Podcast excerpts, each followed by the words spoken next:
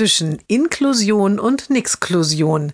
Jeden Montag eine neue Geschichte im Blog von Kirsten mal zwei. Heute das Mädchen geht in den Kindergarten im Ort. Er ist nur eine Ecke von der Wohnung der Eltern entfernt. Man muss noch nicht einmal eine Straße überqueren. Nun ist das Mädchen schon ein Vorschulkind und hat viele Freunde, die ganz in der Nähe wohnen.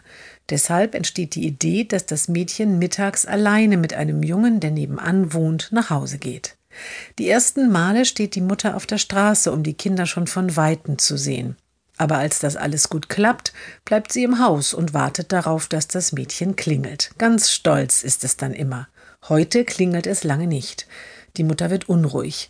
Als sich eine Viertelstunde später immer noch nichts rührt, ruft sie im Kindergarten an. Die Leiterin ist am Telefon und verspricht, in der Gruppe nachzufragen. Kurz darauf ist sie wieder da. Sorry, sorry, die beiden sind noch gar nicht losgeschickt worden.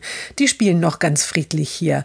Das haben die Kolleginnen leider einfach vergessen. Aber jetzt gehen sie los. Die Mutter atmet auf. Als sie ihre Tochter am nächsten Tag in den Kindergarten bringt, spricht die Gruppenleiterin sie an.